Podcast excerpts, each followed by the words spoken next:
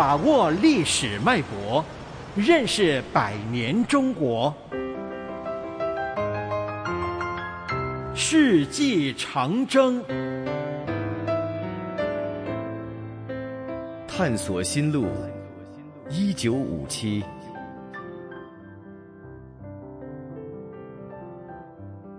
一九五六年十月，遥远的东欧风雨飘摇。几个月来，波兰的政局一直就不稳定，而在匈牙利，局势更为严重。十月二十三日，布达佩斯的几十万群众在裴多菲俱乐部、大学生联席会议等群众团体的号召下，走上街头，要求立即进行政治经济体制改革。在英雄广场，斯大林的铜像被推翻。随后成立的纳吉政府废除了一党制，宣布退出华沙条约组织，并呼吁联合国的援助。面对苏共二十大后社会主义阵营出现的动乱，苏联出动坦克，用武力平息了风波。苏联和东欧事态的发展引起了中国高层的密切关注。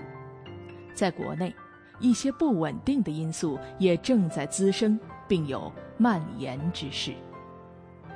一九五六年下半年，武汉等地发生工人罢工、学生罢课等事件，如何处理这些矛盾，成了迫切需要解决的问题。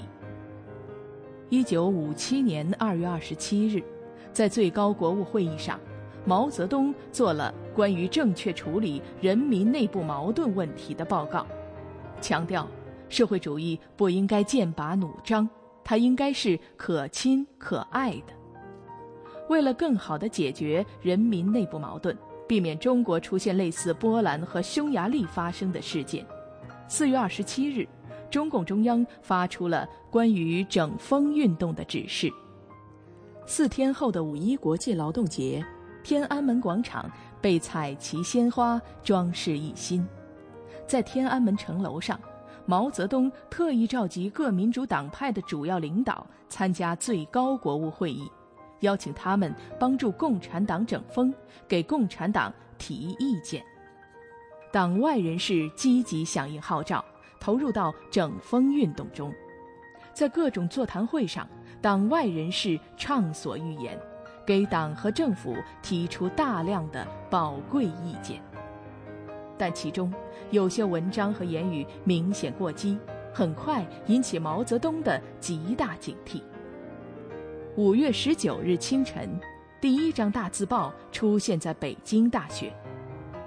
随后贴出的第二张大字报，建议墙上开辟一个民主园地，以便展开征名，开展整风运动。当时，中央领导认为，大字报可以揭露问题，利多害少。这样，大鸣大放、大字报、大辩论在工厂、机关、学校蔓延开来，使全国的政治气氛骤然紧张。一九五七年六月八日，《人民日报》发表社论：“这是为什么？”以此为标志。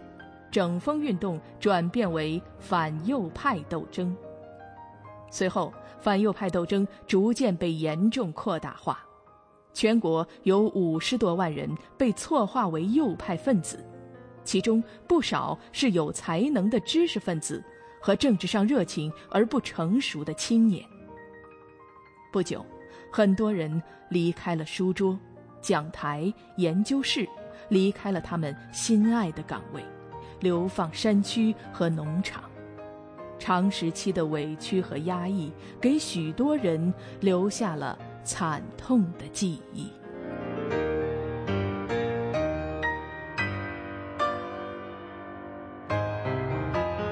世纪长征，世纪长征系列活动筹备委员会，香港电台普通话台全力推动，教育局全力支持。